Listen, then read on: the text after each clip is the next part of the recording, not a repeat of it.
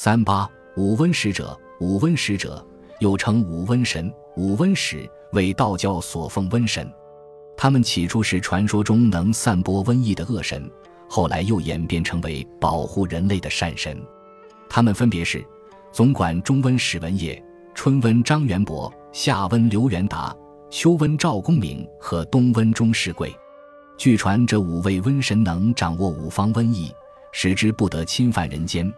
保佑人们一年四季不染瘟疫，幸福安康。五温使者的传说始于隋代。据《三教源流搜神大全》卷四五温使者载，西隋文帝开皇十一年（五百九十一年）六月内，有五力士现于凌空空中三五丈，与身披五色袍，各执一物：一人执勺子并罐子，一人手执皮带并剑，一人执扇，一人执锤，一人执火壶。帝问太史居人曰：“此何神？主何哉福也？”张居人奏曰：“此时五方力士，在天上为五鬼，在地为五温，名曰五温。春温张元伯，夏温刘元达，秋温赵公明，冬温钟世贵，总管中温史文业。如现之者，主国民有瘟疫之疾，此为天行时病也。”帝曰：“何以治之而得免矣？”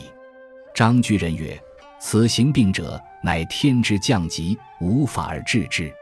于是其年国人病死者甚众。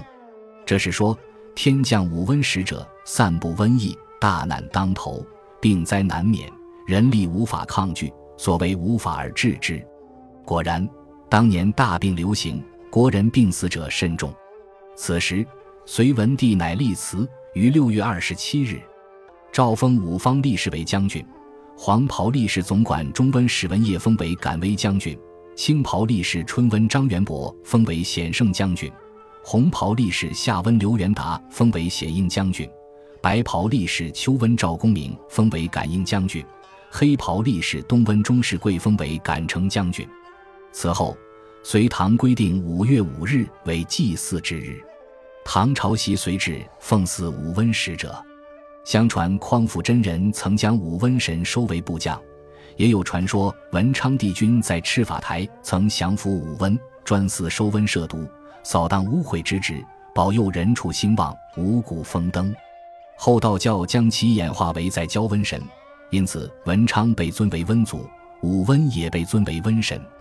乾隆四十四年（一七七九年），七曲山大庙始重祀瘟祖，举行秋祭。于是兴起了八月秋季庙会。本集播放完毕，感谢您的收听，喜欢请订阅加关注，主页有更多精彩内容。